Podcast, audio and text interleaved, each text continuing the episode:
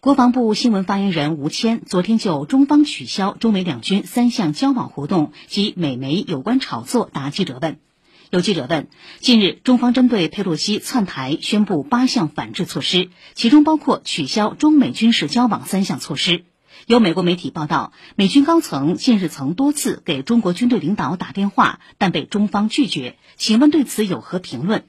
吴谦说，当前台海形势紧张局面完全是美方主动挑衅、一手制造的，美方必须为此承担全部责任和严重后果。中方有关反制措施是对美台挑衅的必要警示，对国家主权和安全的正当捍卫，完全合理、恰当适度。